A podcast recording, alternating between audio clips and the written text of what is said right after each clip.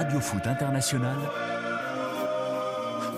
En direct de la 34e Coupe d'Afrique des Nations. Annie Gasnier.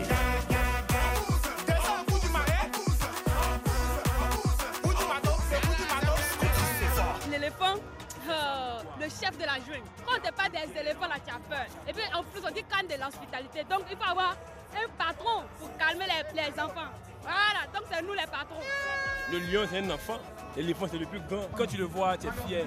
Il est géant, il est, il est mignon, quoi. Ouais, il a sa trompette, il a ses, ses ivoires. C'est bien beau à voir. L'éléphant, l'éléphant, l'éléphant, il est le roi de la forêt. Il peut marcher sur lion, il peut marcher sur serpent, il peut marcher sur gazelle, il peut les tuer tous. On va gagner la Coupe de.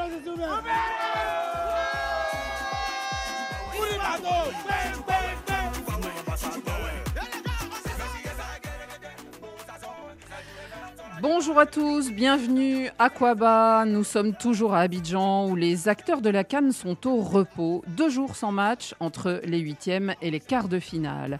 Dernier qualifié de ces quarts, les Bafana Bafana d'Afrique du Sud et les Aigles du Mali. Décision obtenue en 90 minutes, une soirée sans tir au but. Mais nous reviendrons sur ces séances, le frisson et l'émotion qu'elles suscitent et qu'elles ont suscité. Avec l'élimination des Lions de l'Atlas du Maroc, la dernière sélection arrivée avec le statut de favorite quitte la, Côte d'Ivoire. Aucun mondialiste, aucun des qualifiés en quart au Cameroun, aucun nord-africain. Y a-t-il une raison à ce chamboule-tout des hiérarchies africaines? Pour évoquer ce sujet, des spécialistes et aussi d'anciens joueurs qui sont dans notre studio aujourd'hui. Joseph-Antoine Bell, vous le connaissez. Bonjour Joseph. Bonjour Annie, bonjour à tous. Être ex-gardien de but, hein, ça sera utile pour parler de ces séances de tir au but qui sont toujours très particulières et puis aussi notre lion euh, autour de cette table, parce qu'il n'y a plus de lion hein, euh, en Côte d'Ivoire euh, ces jours-ci. Mais je n'étais déjà pas venu en Côte d'Ivoire en tant que lion, donc je ne réponds pas des lions. Il y a un autre joueur ancien, Lançois, ancienne star surtout euh, de, du RC Lens, de Bollard. Il a fait rêver à Bollard, une légende. Bonjour Roger Bolly. Bonjour Annie. Merci d'être là, euh, un Ivoirien qui a beaucoup joué dans le championnat de France. Et nous sommes ravis de vous euh, re-recevoir. Moi aussi, je suis très content d'être avec vous. Merci beaucoup d'être venu. Et puis alors, nous avons un agent. Agent, c'est pas banal, de sélectionneur, pas de joueur. Tarek Weslati, bonjour. Bonjour Annie, merci de me recevoir. Merci d'être là. Vous travaillez, vous suivez cette canne avec attention et ça sera très important. On parlera de votre travail, surtout quand la canne se termine et que les sélections rentrent chez elles. David Finzel m'a aidé à préparer cette émission. Nicolas Benita est à la réalisation avec Richard Rifono. Radio Foot, c'est parti.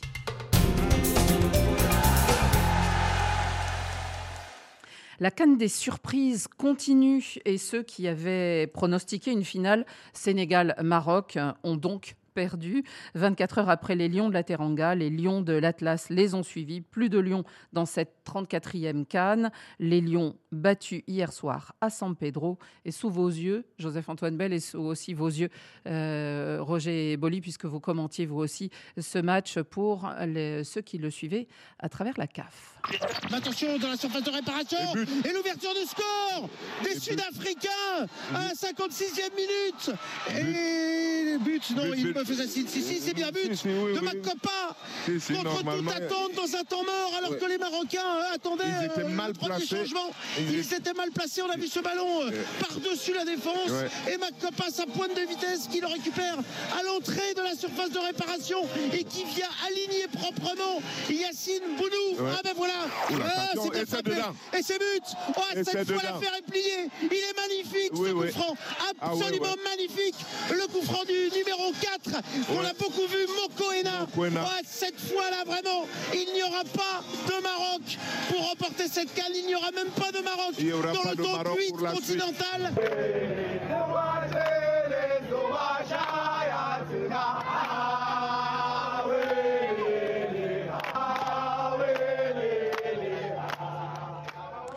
Les Sud-Africains, on l'avait dit, étaient dangereux car ils arrivaient sur une belle invincibilité à cette compétition et ils se sont qualifiés.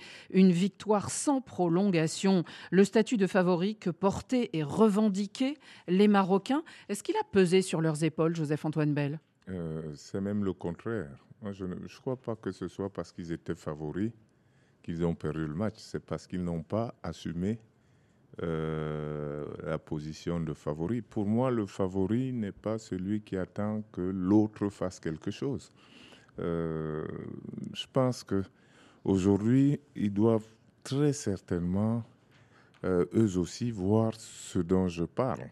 Quand vous êtes le favori, vous devez avoir un plan de jeu et ce que disent les commentateurs au début du match, les, équipes s'observent. Si c'est vous le favori, vous n'observez pas l'autre. Donc, il faut savoir que tout le temps, le match, c'est 90 minutes. C'est un peu. Les sports se tiennent lorsque vous prenez une course à pied. Le type qui doit arriver premier ne peut pas courir au ralenti et se dire qu'à un moment, si vous ne levez pas le niveau, vous ne soufflez pas les autres, vous ne les usez pas. Donc, si vous en avez la possibilité, élevez le niveau le plus longtemps possible pour que eux puissent décrocher. Et c'est la même chose en football. Si vous êtes meilleur que les autres, et dans un match de coupe surtout, dès le début, à mon avis, commencez et continuez comme si euh, précisément vous étiez le plus fort. Et c'est eux qui ne suivront pas. Or, qu'est-ce qui s'est passé avec les, Marocains? C'est qu'au début, les commentateurs devaient se régaler en disant les deux équipes s'observent. Mais ça, c'est à l'avantage de, de l'équipe supposée la plus faible. Mhm. Parce que vous ne l'attaquez pas, le temps passe. Et puis à un moment seulement, le problème, c'est que les buts dans un match de foot n'entrent pas que dans un temps fort. Donc, vous pouvez très bien bah être. voilà. Exactement. Roger Boli, euh, cette équipe euh, marocaine, même, elle avait donné quelques signes quand même euh, avant ce match d'essoufflement peut-être ou de doute. Ouais, moi j'ai des Alors, elle était en plus, précisons-le, elle était sans Ziyech quand même, qui était, qui était blessé, et sans Bouffal, qui lui était hors compétition. Ouais, moi je les ai vus les, les trois matchs. Ouais, j'ai trouvé que bon, on, sait que c'est une belle équipe. On sait que ça joue très bien. Ils ont des certitudes. Euh, le coach l'a dit euh, à maintes reprises. Mais j'ai senti une équipe euh, pas au top sur le plan athlétique. Et sur la durée des matchs, je les ai trouvés moyennes. Alors, ils essaient toujours en début de match d'impressionner l'adversaire en marquant rapidement et après euh, attendre et gérer. gérer voilà, voilà. Mhm. Sauf que là, hier, ils l'ont pas fait. Ils l'ont pas fait. ils sont tombés contre une équipe qui et savaient que ben, les débuts allaient être difficiles, donc ils étaient prêts à, à, tenir. à, tenir. le plus longtemps possible. Et comme ils avaient euh, axé leur euh, tactique sur quelques petites des petits contres pour les faire mal, ben, ils ont réussi de, de belle manière et puis ils l'ont fait. Et puis après, il y a eu ce super but euh, de coup sur coup franc de, Le coup franc est absolument magnifique. Et ça tue le match. Mhm.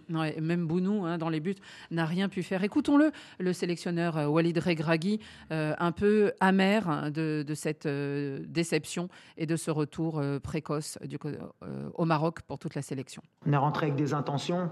Et comme je l'ai dit, l'efficacité à ce niveau-là, elle est, elle est primordiale. On ne peut pas, à la moindre occasion, prendre un but. Après, on a une bonne réaction, on a des situations on s'est battu jusqu'au bout avec nos armes. On aurait souhaité euh, donner plus à notre public parce qu'on a un public qui attendait vraiment cette Coupe d'Afrique, qui était euphorique, qui nous a poussés.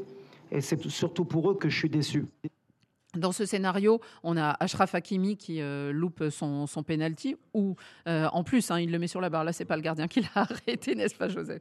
Euh, C'est Ashraf Hakimi qui a évidemment publié un message le lendemain en disant Je tiens à m'excuser. C'était donc ce matin pour le penalty. J'ai pris la responsabilité, mais ça n'a pas fonctionné. Nous reviendrons plus fort.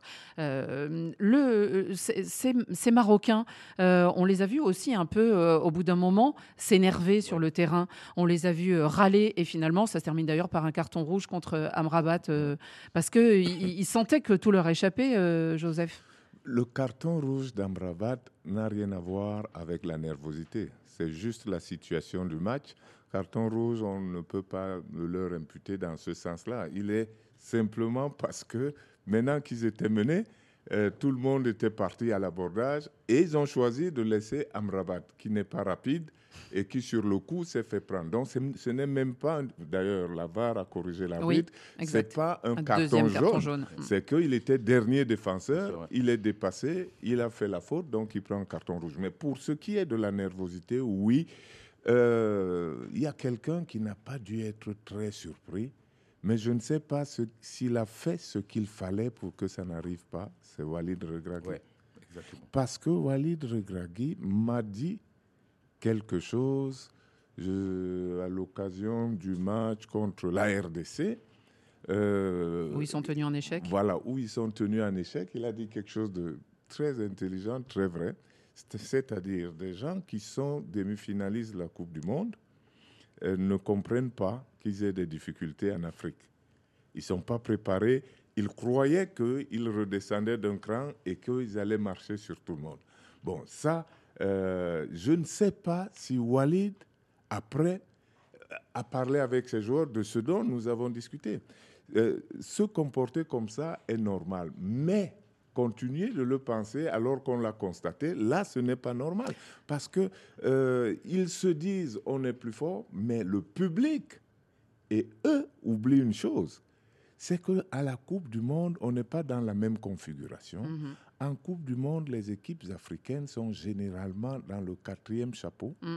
au mieux dans le troisième, donc rencontrent des adversaires supposés plus forts et les équipes africaines jouent comme l'a fait la- l'Afrique du Sud.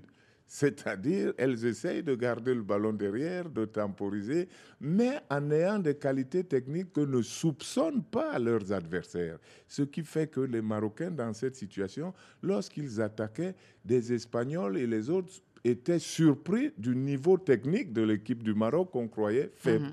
Et hier, c'est ce qui est arrivé Ils ont été euh, piégés. aux, aux- aux- Marocains qui ont été, ont été piégés par une équipe sud-africaine qui leur est inférieure, d'accord, mais qui a un niveau technique tel que ce qui est arrivé pouvait arriver. Le merveilleux coup franc ou la passe et le but, euh, voilà, ce sont Ouais. des choses, on se dit, ils peuvent pas. Non, quand on dit souvent que ah, sur coup de pied, tout peut arriver. Oui, parce que quelqu'un de moins fort que vous peut être très bon pour frapper un coup franc, peut être très athlétique pour sauter Mhm. Oui, sur il un peut y avoir un corner, penalty, peut- il Voilà, Mhm. donc, euh, donc voilà. Ouais. Euh, Tarek, vous qui êtes euh, or- euh, observateur aussi sur, sur cette canne, est-ce que pour vous, on, on se souvient que Walid Regragui, après la Coupe du Monde, dit ben, nous maintenant on part à la canne et ça sera demi-finale, voire le trophée, hein, il part euh, un peu sabre au clair. Est-ce que le Maroc euh, est vraiment tombé de son piédestal? Oui, complètement. Je partage l'analyse de, de Joseph Antoine sur le fait que déjà, on n'est pas dans le même contexte. Déjà, pas le même football. Euh, il ne faut pas oublier que la Coupe du Monde s'est passée au Qatar, donc avec des installations, euh, on va dire, extraordinaires. Euh, également des terrains extraordinaires. Bon, ça, en Coupe du Monde, en général, on n'a pas ce problème-là. Et puis, pour rejoindre un petit peu Joseph Antoine, ils étaient plutôt dans une configuration de bloc bas. Donc, ils ont surpris des équipes comme l'Espagne, le Portugal, qui faisaient un petit peu le jeu. Et eux, comme ils étaient un peu au-dessus par rapport à d'autres équipes africaines techniquement, donc Mhm. de pouvoir contrer et de jouer, euh, si je puis dire, un petit peu à la baballe pour aller marquer des buts. Là, on est dans une autre configuration, c'est-à-dire qu'on a des équipes qui sont de plus en plus préparées. On le voit le cas euh, de la Namibie, par exemple, ou le dernier match du Maroc aussi contre la Zambie. On les avait en difficulté euh, au niveau physique, mais après, il faut prendre aussi l'effectif général. Si on regarde, on va dire, le, le- le niveau physique et athlétique de plusieurs joueurs, il y a beaucoup de joueurs qui jouent pas 90 minutes dans leur club et dans leur équipe. Et ça, c'est très important dans, leur, euh, Mhm. dans, dans- dans l'analyse que doit avoir le sélectionneur. Mm. Mais le problème, c'est qu'il est parti sur les bases de, de- du Qatar euh, 2022, de la Coupe du Monde, et venu en Afrique avec plus ou moins la même équipe. Mhm. Et ça, Ouais. je pense que c'est une grosse erreur. En tout cas, euh, le, Maroc euh, donc euh, est rentré chez lui et celui qui est heureux, eh bien c'est Hugo Bros évidemment. Lui, il est arrivé aussi hein, avec des déclarations un peu provocantes en disant on peut faire des coups, on, a une équipe qui peut faire ça. Je me souviens, on l'avait passé dans Radio Foot au début de la compétition. Eh bien, écoutons-le, Hugo Bros, qui vante les mérites de son équipe sud-africaine au micro de Olivier Pron. Ils ont des tout grands joueurs euh, qui jouent dans des grands clubs. C'est un, pays qui était quatrième à la Coupe du Monde, donc euh, on ne perd pas ça dans un match. Donc ça reste une très grande équipe. C'est pour ça que notre performance est si belle aujourd'hui. On a fait le bon tactique, euh, on a bien analysé cette équipe. On a eu à certains moments un peu de chance de notre côté aussi et on a marqué sur les bons moments. Hugo Bross, euh, il a eu la bonne tactique. C'est ce que vous disiez aussi euh, quand on, évoquait ce match, Roger Boli. Oui, je pense qu'il a bien compris comment jouaient les Marocains. Ah, je pense qu'il les a bien vus jouer.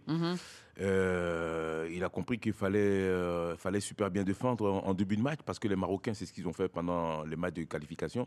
ils commençaient très fort et puis ils marquaient souvent et après ils attendaient un petit peu et ils arrivaient à, avoir à mettre des contres. Et là, Hugo, euh, Hugo Bros a compris qu'il fallait surtout pas encaisser de but en début de match. Il fallait vraiment euh, être costaud physiquement, mentalement pour pouvoir euh, bien défendre, ne pas encaisser et surtout après avoir quelques contres. Et puis il a bien réussi ça parce que il a réussi à, à, mettre un bon contre qui a, surpris les défenseurs marocains. Mais surtout, il a, réussi aussi à annihilé aussi euh, beaucoup de joueurs euh, marocains qui étaient en, forme, surtout les ailiers qui étaient très très forts. Malheureusement, ils n'ont pas réussi à passer une fois. C'est vrai qu'à chaque fois ils passaient, mais ils n'arrivaient pas à toucher euh, qui était dans l'axe. Mais après, ils ont, honnêtement, ils ont bien, ils ont bien joué, mais ils ont surtout bien bien, bien travaillé le système. Ils ont bien compris comment il fallait jouer pour battre le Maroc. Cette équipe euh, sud-africaine, euh, finalement, euh, on, la voit peut-être avec des, ambitions. On, se souvient que c'était, on, savait que c'était une bonne équipe qui arrivait dans cette canne. Et là, on, en a la démonstration. Et grâce aussi à Hugo Bros, qui a, lui, une, une vraie expérience du football sur le continent, Joseph n'est pas l'expérience sur le continent. Je crois que Hugo Bros est un bon entraîneur. Mhm. Et euh, là, il joue sa deuxième canne. Donc, on ne peut pas dire qu'il a une grande expérience. Et la première, et c'est là, je pense que les autres ont fauté, la première canne d'Hugo Bros sur le sol africain, il l'a gagnée avec le Cameroun, avec une équipe qui n'était pas, qui n'était pas favorite. Donc, c'est un type qui a quelque chose dans la tête. Et moi, hier, d'abord, je savais avant, puisqu'il l'a déjà fait une fois, il a montré. Sauf que, euh, comment je peux dire, la sympathie que les gens ont pour le Cameroun fait que lorsque le Cameroun a gagné, on n'a pas rendu suffisamment hommage à Hugo Bros, lequel Cameroun lui-même a été ingrat, il mhm. n'a rien compris du tout. Il, euh, on l'a même viré. Non seulement on lui a pas euh, donné les félicitations qu'il méritait. J'avais beau dire que euh, la réussite, elle est celle d'abord d'Hugo Bros. Euh, ça n'a pas fait grand bruit. Et hier, c'était le copier-coller de Sénégal-Cameroun en 2017. Donc, Hugo Bros, tout le monde pense, il a parlé de bloc bas. Tout le monde pense que défendre, c'est bloc bas. Mais en réalité, hier, Hugo Bros et son équipe, c'est pas qu'ils étaient bloc bas c'est qu'ils prenaient le ballon et ils n'attaquaient même pas les Marocains qui, eux, sont tombés dans le piège, qui les attendaient aussi. Donc, tout le temps que vous avez le ballon, c'est du temps enlevé à l'attaque adverse. Le match a une durée, donc si on doit vous attaquer 4, 5, 6 fois dans le match et que vous vous fassiez qu'on vous attaque deux fois, ça diminue la probabilité que vous preniez un but. Mhm. Et c'est ce qui s'est passé avec l'Afrique du Sud. Hugo Bros, son équipe prend le ballon, ne vous attaque pas. Et le Maroc n'a commencé à jouer que quand ils étaient menés. Là, ils allaient les chercher. Et là, on a vu que le Maroc... Mais seulement, on vous a déjà bouffé mhm. beaucoup de temps. Et, et, en mhm. plus, désormais, vous êtes menés la précipitation va s'en mêler, le stress va s'en mêler, mhm. on n'a plus la même lucidité, on rate le penalty parce que le même penalty à 0-0, Ashraf Hakimi l'aurait mis. Il y, a, le doute dans la tête. 1-0 contre vous, ça devient autre chose. Cette victoire de, l'Afrique du Sud et, qui se retrouve en quart de finale, euh, Roger Boli, c'est aussi à l'image du, football euh, sud-africain du moment, avec cette équipe des Mamelody Sundowns, hein, dont on parle souvent, qui, fait, euh, des, qui a des beaux résultats et qui a gagné la Ligue mhm. des, mhm. Nations mhm. africaines récemment. Et, ça reflète aussi, parce qu'évidemment, c'est l'équipe de base pour le travail de Hugo Bros. Oui, ben, on, a, on, peut on peut que le féliciter hein, avec ce que je viens de dire. Euh, c'est quelqu'un qui, euh, c'est vrai qu'il a pas, il, est sous-coté. C'est un entraîneur qui est sous-coté, mais qui réussit à faire euh, de belles choses. La victoire, sa victoire avec le Cameroun en Coupe d'Afrique, est, est une belle expérience. C'était quelque chose euh, d'incroyable. ouais. Euh, Mhm. franchement, et je trouve qu'il a raison, hein, Joe. Il n'a pas été mis en lumière. On a, on a, on n'en a pas parlé. On a, on a surtout mis euh, en avant euh, d'autres personnes que l'entraîneur Et les qui a fait un travail remarquable. Mhm. Et, et j'ai envie de dire aussi que euh, par rapport à ce que j'ai vu et ce que j'ai vu pendant tout le tournoi, euh, les matchs que j'ai vus surtout à San Pedro, je, je me rends compte quand même qu'il y a beaucoup de... euh, pourquoi le football, pourquoi on dit que cette canne, elle est, elle est, elle est, elle est, elle est, elle est belle, elle, elle réussit bien Pourquoi? Parce que les, je pense que les joueurs ont tous pratiquement les mêmes niveaux. Euh, les joueurs euh, s'entraînent tous de la même façon, que tu joues en Arabie Saoudite, que tu joues en France, que tu joues en Angleterre. Tout le monde s'entraîne pareil parce que c'est les, mêmes méthodes maintenant. Oui, ah oui, Après, c'est la forme du moment. C'est le Oui. joueur qui arrive, s'il n'a pas été blessé, s'il a, beaucoup de temps de jeu. Tout dépend après de, de, de la forme du joueur et, et de ces matchs qu'il a pu disputer. C'est pourquoi aujourd'hui, on voit qu'il il y a vraiment des choses qui se passent. Et puis après, ce qui fait la différence surtout, c'est le mental. Mhm, ouais, c'est ce dont on parlait tout à l'heure. On va y revenir sur les raisons euh, des échecs euh, de certains. En tout cas, euh, est-ce qu'ils iront plus loin? Ces, ces Sud-Africains, eh bien, ils vont se retrouver en quart de finale contre les requins bleus du Cap-Vert. hein. C'est le point commun entre ces deux pays, c'est les requins sur la côte. On continue, on va au nord, à Corogo. Il y avait l'autre, euh, le, le dernier huitième de finale euh, aussi, c'était les Aigles. Alors eux, ils ont volé bien plus haut que les étalons et ils ont dominé l'équipe du Burkina Faso et c'était soir de joie à Bamako. Ça peut être être un centre euh, là-bas. Attention la tête sur le poteau. Tout de suite, euh, ça revient. C'est déjà l'ouverture du score. Malienne, ça a touché le poteau. Et juste derrière, Amadou Aïdara à la réception, à la parade. Première occasion, premier but pour le Mali. Et ben ça va vite ici à Corogo. Sur le côté droit, il a lancé. Il est pas hors jeu. Sinayoko, pas de hors-jeu pour Sinayoko. Euh, Peut-être face à Hervé Kofi pour le 2-0. Le 2-0,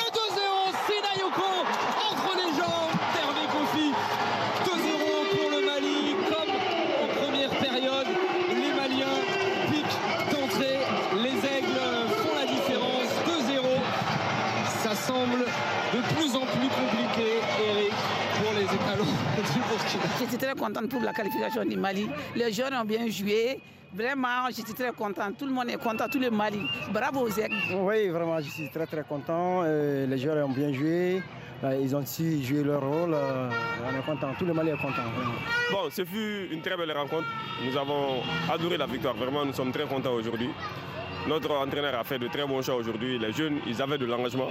Ils ont joué avec le cœur. Vraiment, ils ont mouillé le drapeau.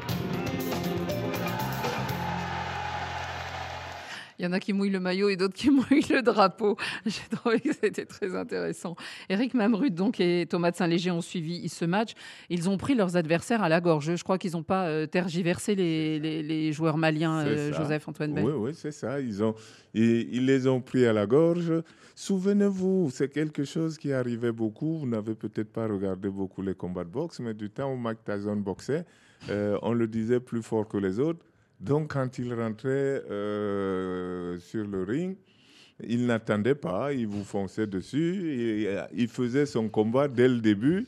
Résultat, euh, généralement, il gagnait par KO parce qu'il était puissant, il se croyait plus fort et il ne disait pas on va s'observer.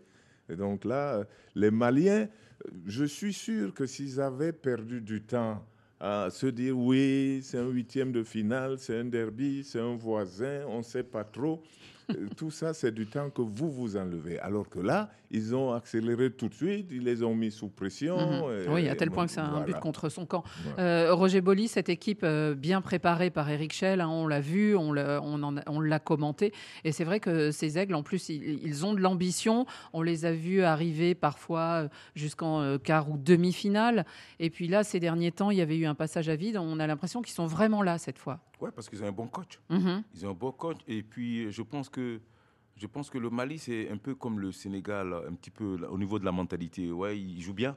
Voilà, c'est intéressant de le voir. Ça, ça, ça distribue bien. Techniquement, c'est du, du haut de gamme. Mais je pense qu'ils ont, en plus de ça, cette année, mis euh, un peu plus de de- d'envie. Et ça fait la différence. Et je connais bien Eric Schell parce que je l'ai côtoyé quand il était à Lens. voilà, c'est quelqu'un qui, est, euh, qui en veut beaucoup, c'est quelqu'un qui, est- qui est très rigoureux dans le travail. Ouais. Et je pense qu'ils ont, en plus d'être bons techniquement, ils ont aussi mis dans la- de la rigueur dans leur jeu, ce qui fait que ben, ils sont beaucoup plus euh, euh, impressionnants. Euh, Tarek, en face, on avait les étalons. Les étalons qui eh bien, continuent, c'est ce qu'on disait sur l'antenne, hein, notamment vous, Joseph-Antoine Bell, dans la chronique aujourd'hui. Ils continuent à alterner les bonnes et les mauvaises prestations. Un coup, ils font une très bonne canne, un coup, ils la font moins bien. Alors, on se souvient très bien la dernière fois euh, au Cameroun, avec Kamou Malo, euh, ce sélectionneur, là aussi, lui, mal remercié et mal récompensé pour sa demi-finale euh, avec les étalons. Euh, comment vous les avez trouvés, ces, ces- ces joueurs euh, de, de l'équipe du Burkina Faso? Bah alors, pour, pour, pour faire le parallèle avec l'équipe qu'avait Camo Malo, aujourd'hui, on va dire que Hubert Velud avait quand même une équipe, euh, en tout cas, où il y avait des joueurs en fin de cycle, Mhm. et d'autres aussi en début de cycle, à l'image d'Edmond Tapsoba, malheureux sur le, le but contre son camp. Euh, C'était un autre esprit, un autre état d'esprit, parce qu'il y a eu, euh, juste avant la Cannes, euh, des élections au niveau de la Fédération burkinabé de football.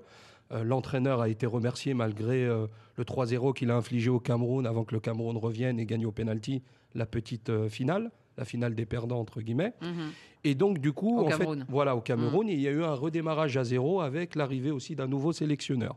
Voilà, je ne sais pas si vous avez suivi ce qui s'est passé aussi au Burkina Faso. Il y a eu des conflits Bien sûr. internes. Mais d'ailleurs, euh, dans, dans les rues de, de Ouagadougou hier soir, tout le monde parlait plus euh, des problèmes de la fédération que finalement de la mauvaise prestation des joueurs, ce qui était très triste. Voilà, et c'est- très bien que vous le soulignez, Annie. Mhm. Euh, c'est que le, le problème. Alors vous, vous connaissez bien Hubert Velud, hein, vous êtes son agent, c'est pour ça aussi que les étalons, vous les suivez particulièrement. Voilà. Mhm. Après, pour parler sur euh, l'aspect purement euh, technico-tactique, euh, je rejoins Roger. C'est vrai que le Mali, c'est une équipe qui, moi je m'en souviens déjà depuis 2004 avec les Frédéric Canouté, etc., était déjà une grande équipe qu'on voyait déjà prétendant au titre, qui se fait sortir 4-0 en 2004 en Tunisie par une moyenne Maroc. 4-0, on a tous été surpris. Le Mali a toujours été là avec des joueurs, etc. Mais il manquait justement un leader pour faire passer la mayonnaise dans cette équipe. Et je pense qu'Eric Schell, ça c'est mon avis, hein, Mhm. ça reste mon opinion, ce n'est pas un grand tacticien, mais je pense que c'est un grand meneur d'hommes. Il partage un peu plus ou moins la génération de ces jeunes joueurs-là, c'est-à-dire qu'il n'y a pas un choc générationnel, et son discours passe bien aujourd'hui. C'est pour ça que le Mali fait ces prestations-là, en tout cas depuis le début de la Cannes. Pour revenir aux, aux- aux étalons du Burkina Faso et pas être trop long, euh, on l'a vu sur le match, défense passive, alors que la défense, c'était le point fort de cette équipe des étalons, avec le gardien, Hervé Kofi, qui a fait une Mhm. excellente canne. Tapsoba, euh, sur qui on repose tous les espoirs de la défense, met un but aujourd'hui. J'ai revu encore les images. Je ne comprends pas ce qu'il a voulu faire. On a l'impression qu'il a fait exprès. Euh, Alors mais- là, c'est violent. non, mais c'est vrai, c'est vrai. Et euh, une attaque sans rythme, parce qu'on parle de Bertrand Traoré. Le Bertrand Traoré d'aujourd'hui, c'est pas le Bertrand Traoré qu'a eu Kamou Malo au Cameroun. Le Bertrand Traoré, il est troisième attaquant dans la lignée des, de- des ailiers pardon, à Aston Villa, sous Unai Emery. On a Dango Ouattara qui, comme par hasard, se blesse contre Tottenham juste avant la canne. On a des attaquants qui courent sur une jambe. Donc quand vous avez une défense qui passe à côté, des milieux de terrain bah, qui se font bouffer par le milieu de terrain malien parce qu'ils sont physiquement et techniquement meilleurs, eh ben, en attaque, vous marquez pas, c'est très compliqué. C'était logique, euh, finalement, euh, au vu du match d'hier, euh, l'élimination des, des étalons, Joseph-Antoine Bell? Je ne sais pas si c'est logique, mais comme heureusement vous avez ajouté au vu du match, au vu du match, au vu du comportement des deux équipes, Oui. c'est-à-dire une qui avance tout de suite et qui vous prend à la gorge, si vous avez les doutes que Tarek vient de, de lister, euh, d'être pris à la gorge vous accentue les doutes, vous les, Mais on l'a conf- vu, vous hein. les confirme Mhm. et donc vous ne vous en tirez plus. Et, et donc, euh, finalement, c'est logique que ceux qui ont songé à, aller agresser leurs adversaires, à, leur monter dessus, c'est logique qu'ils gagnent quand, en plus, ils sont servis par une bonne condition physique et une technique de haut niveau qui permet de jouer. Mhm. Un des grands frères euh, était dans le vestiaire, on l'a vu hein, sur les réseaux sociaux, c'est Salif, euh, euh, Sedou Keïta, pardon, Ouais. qui est allé euh, dans, les, dans le vestiaire parler aux joueurs hein, avant le match. Euh, Tarek, vous, vous, vous travaillez avec Hubert Vélude, qui est un, un habitué de l'Afrique. hein, on se souvient de, de son passage notamment au Togo, malheureux passage pour la, la Cannes 2010, si je ne me trompe pas, celle qui Mhm. était euh, en Angola. C'est un moment particulier pour vous de travail, euh, d'être à une canne et toutes ces équipes qui repartent et certains bancs qui sont déjà euh, libérés. On a entendu des, ou des entraîneurs qui ont été virés euh, quand ils rentraient ou qui se sont démis de leurs fonctions. Bah, déjà, l'objectif en fait de toute fédération, et ça va même au-delà, parce que en Afrique, on ne peut pas dissocier, et même dans d'autres espaces sur la Terre, on ne peut pas dissocier le football et la politique, mais d'autant plus en Afrique. Donc c'est, je vais dire, un projet politique pour le ministère des Sports, mais aussi pour la fédération. C'est le but ultime. Après, bien évidemment, il y a la Coupe du Monde qui est un peu moins accessible, mais qui sera plus accessible à la prochaine en Oui, 2026, avec neuf équipes avec au neuf moins. équipes, voire Mhm. une dixième euh, Mhm. euh, sur un tour euh, Sur un barrage. qualificatif, Mhm. voilà, barrage. Donc, effectivement, déjà, c'est le but ultime. Donc, déjà, euh, si vous voulez, les fédérations fait en sorte, un an ou deux ans avant cette canne-là, d'essayer de recruter l'entraîneur qui aboutira à ces objectifs-là. Bien évidemment, entre les fédérations, vous avez certaines fédérations, leur objectif, c'est juste de se qualifier à la canne, d'autres de passer le premier tour. Et certaines grosses écuries, comme on les connaît, hein, euh, c'est euh, bien évidemment d'aller chercher cette Coupe d'Afrique. Malheureusement, il n'y a qu'un prétendant. Est-ce que c'est euh, différent de, de- pour des, des entraîneurs euh, à vous écouter? C'est très politique, donc il y a une dé- décision du ministère. Est-ce que il y a le, le sportif prime quand même, ou le palmarès, ou peut-être l'expérience plus tactique que, euh, que sur le continent, euh, Tarek? Ah bah alors, je vais, je vais dire que tout dépend en fait de la culture générale footballistique, si je puis le dire, de en fait l'équipe dirigeante, parce que il y a certaines équipes dirigeantes qui va plutôt se baser sur un grand nom. Certes, peut-être qui n'a pas fait grand-chose ces dernières années, qui n'a pas de gagné de trophée. D'autres qui vont regarder plus sur l'analyse technico-tactique et qui vont aller chercher la perle rare, qui certes n'a pas un grand nom dans le milieu et qui va peut-être Mhm. faire des, des belles choses. Donc vraiment, ça dépend vraiment de vos interlocuteurs que vous avez en face. Après, moi, mon objectif en tant qu'agent, c'est toujours d'apporter cette, euh, cette plus-value et de leur expliquer que le nom ne fait pas tout. Est-ce que les sélectionneurs étrangers sont encore en vogue euh, sur le continent africain? Parce que on- c'est un sujet dont on parle euh, assez souvent. Très bonne question, Annie. Comme je le disais en, en- en- en début, c'est il faut il faut pas dissocier la politique Mm. et le football. Aujourd'hui, on voit ce qui se passe, euh, notamment au Niger, au Mali, en Centrafrique, au Burkina Faso, et j'en passe. Et on et on peut pas faire abstraction justement de cette politique euh, euh, étrangère ou con- continentale, si je puis dire, ou internationale, dans les choix justement des coachs. Parce que un entraîneur qui vient dans une sélection nationale, c'est un peu l'ambassadeur de son pays dans ce pays-là. Mhm, ouais. Donc c'est très important euh, à le comprendre. Euh, Roger Bolly, vous disiez, vous pensez qu'il y a une nouvelle génération de, de sélectionneurs qui arrivent euh, à la tête des, des équipes euh, du continent? Ouais, ben, c'est aussi l'évolution. hein. Il y a des. Alors on a vu beaucoup ces derniers temps, on parlait beaucoup des, des sélectionneurs locaux. En même temps, des souvent ils ont une double nationalité et ils ont fait un passage important en Europe, Ouais, moi je pense que. comme faut- Cissé, comme Djabel Belmadi. Juste- Justement, hein. mais moi, je pense qu'il ne faut, pas aller- il faut pas essayer d'aller trop vite. Tout dépend de ce que tu as chez toi. Si tu as un très bon euh, qui est prêt, il tu- faut le lancer. Après, il y a des très bons, mais qui ne sont pas forcément encore très, euh, complètement prêts. Et ceux-là, il faut, les a- il, faut les, il faut que tu les accompagnes avec quelqu'un d'expérience.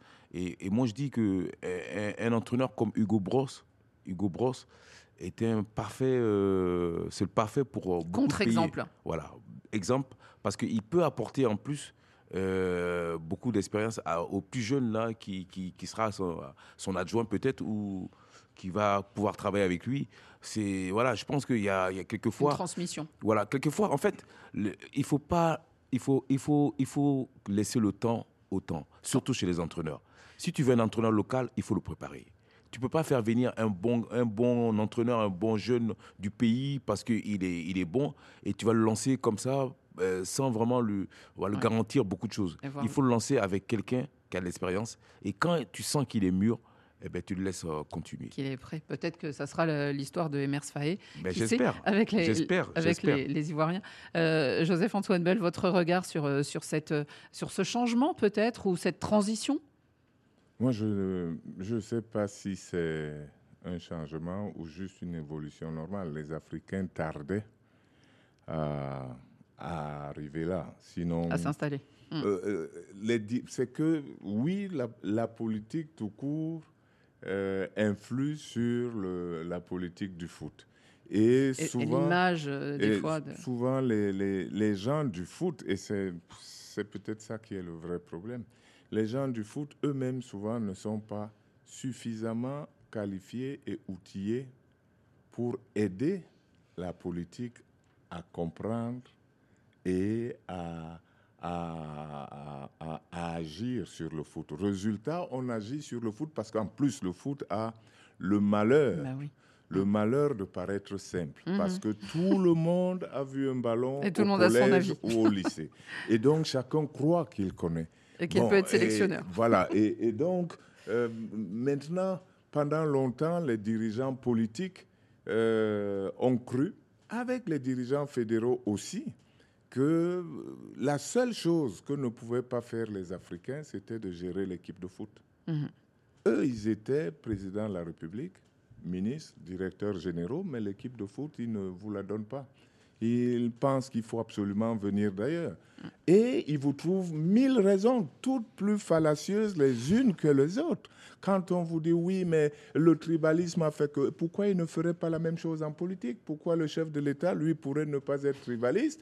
Pourquoi le ministre pourrait ne pas être tribaliste? Et seul l'entraîneur euh, Mm. le serait. Mais si vous l'êtes, pourquoi l'entraîneur est le seul qui ne devrait pas l'être? Donc, vous voyez, donc aujourd'hui, je crois que euh, progressivement, quand vous dites les entraîneurs ont double nationalité, je ne crois pas que ce soit ça le problème. Le problème de l'entraîneur, c'est que quel est son parcours Mhm. et Sa quelle est- formation. et quelle est son équation personnelle. Mhm. Bon, il se trouve qu'en Afrique, de manière générale, lorsqu'un poste se libère, euh, toute bonne réflexion disparaît au profit d'intérêts qui n'ont rien à voir avec ce- le problème qu'on a à résoudre.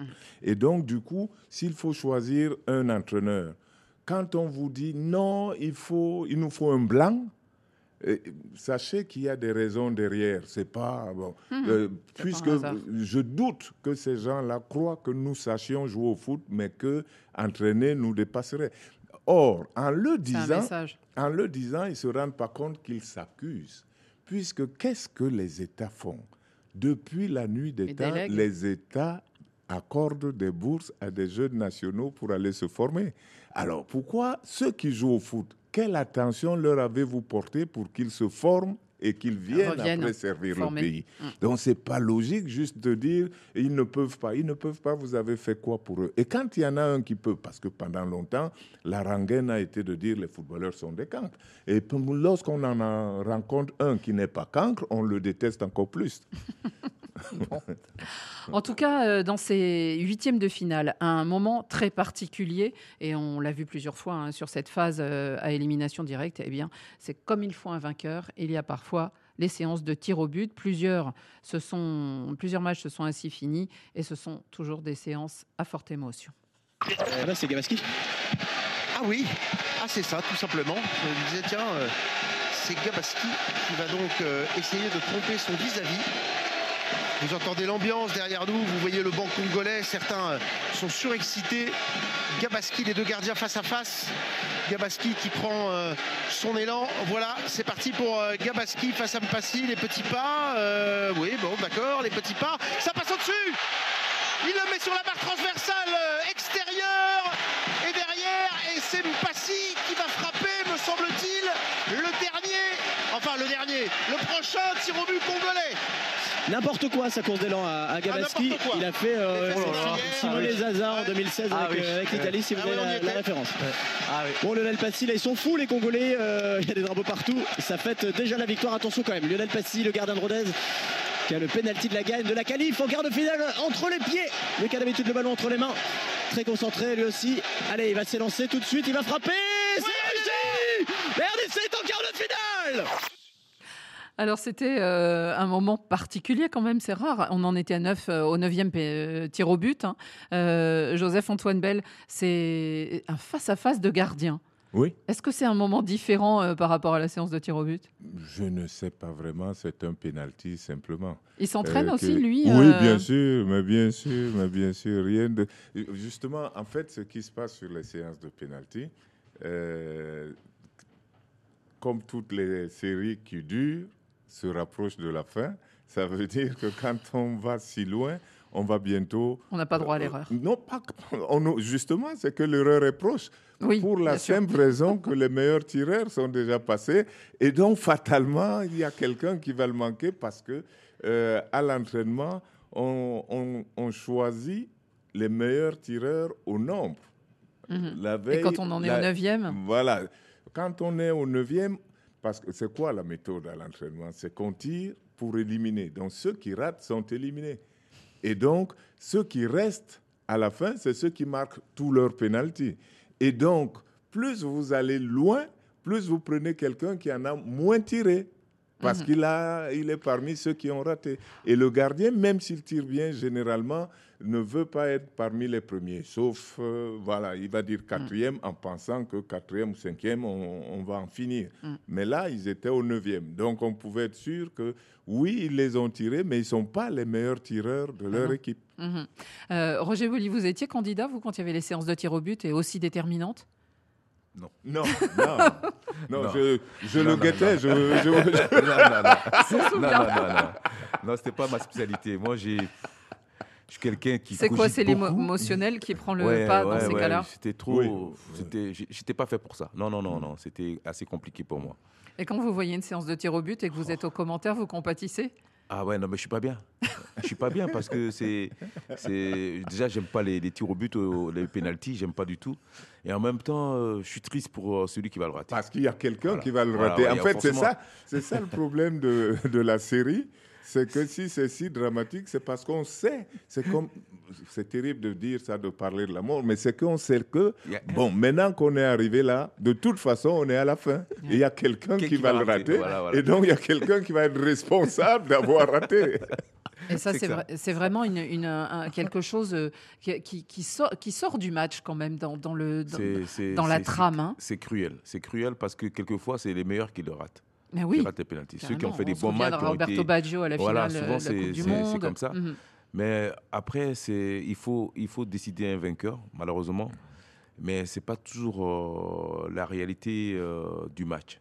Souvent, euh, la meilleure équipe euh, qui perd au, but, au tir au but, euh, c'est dommage. Tarek, c'est pour ça qu'on voit souvent des équipes aussi qui poussent, qui poussent, qui poussent pour aller jusqu'au- jusqu'à la Mais séance oui. de tir au but Mais oui. finalement. Bah, en général, oui, les équipes en difficulté, qui savent qu'ils vont prendre euh, un, but dans, dans- dans les dernières minutes de- des prolongations, va aller au penalty. Et là, effectivement, je rejoins Roger. C'est un, met- peu la loterie. On peut mettre une équipe de PH contre une équipe nationale. euh, L'équipe de PH peut gagner contre l'équipe nationale. Mais après, euh, je pense que dans le football moderne, c'est de plus en plus émotionnel. C'est-à-dire que je pense qu'il faut travailler sur l'aspect émotionnel euh, parce qu'on on, on voit certains tireurs vraiment, ils ont un sang-froid inébranlable. Et on est quasi on a vu sûr. Franck Caissier, là, la, la séance de, de la Côte d'Ivoire, le dernier, et ça dépendait de lui. Il- hein. Il, faut se mettre à, il faut se mettre à sa place. Ou Bertrand Traoré, qui est pas du tout en forme, mais qui a mis euh, trois Oui. pénalties sur trois, Mhm. par exemple. Voilà. Et je pense qu'il faut plus travailler sur l'aspect émotionnel, parce que tout bon footballeur, de toute façon, sait tirer un pénalty. Pour terminer, euh, évoquant dans le bilan qu'on tirait de, de ces huitièmes euh, de finale, eh bien aussi les gros qui ont donc pris la porte.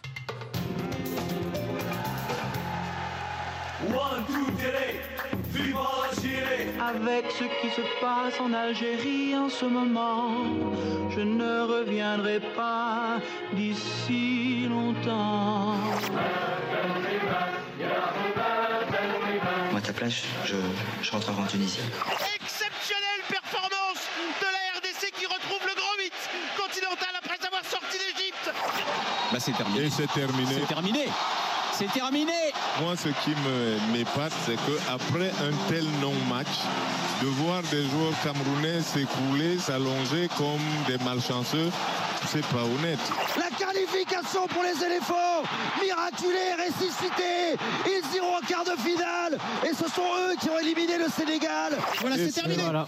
Et le banc sud-africain qui peut se lever comme un seul Oh homme. L'exploit est énorme, Joseph-Antoine Bell. Ah oui. Énorme, cette Ah oui. qualification Ah oui. pour les quarts de finale. Ah oui. Ils sortent le favori Et numéro un, devenu le favori numéro un depuis que le Sénégal a été sorti hier.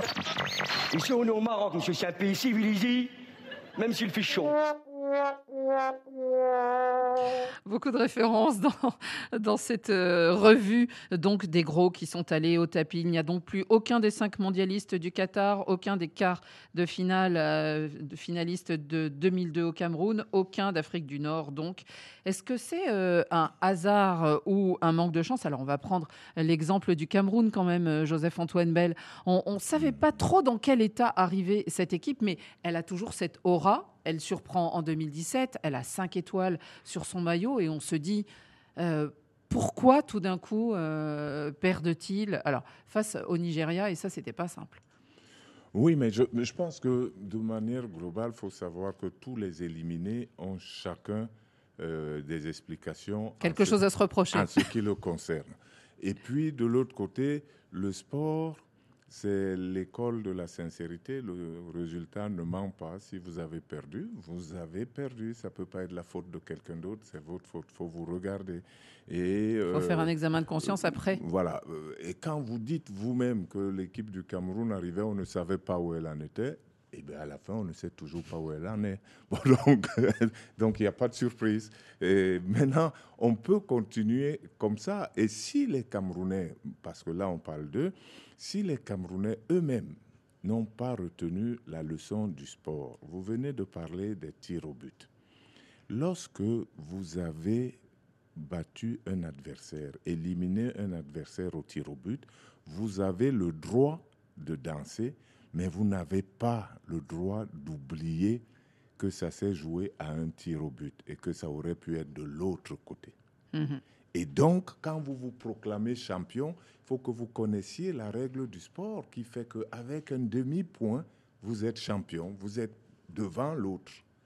Donc, c'est pas comme si vous lui avez, vous donnez. Tout le monde croit que champion, il donnera une raclée à tout le monde. Non, c'est Mm. pas vrai. Donc, là, euh, si Il y a on- des finales qui se terminent au tir au but. voilà, vous y arrivez parce que vous êtes passé au tir au but, c'est bien. Mhm. Lorsque vous vous gargarisez d'être le grand champion, il faut quand même avoir un peu d'humilité en se disant que vos adversaires ne sont pas si loin. Donc le jour où vous n'êtes pas bien, eh bien, ils vous passent devant. Et à plus forte raison, si vous n'êtes pas bien totalement, eh ben, on voit ce qu'on a vu.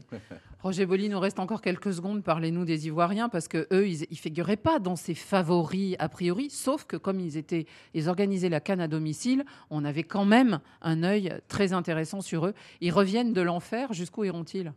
Ben, sur, avant la Coupe d'Afrique, on faisait partie des favoris. Avant, la- avant que ça débute, on, Hein on faisait partie des favoris. parce que, Après euh, le, le premier tour, on a compris que euh, c'était très compliqué.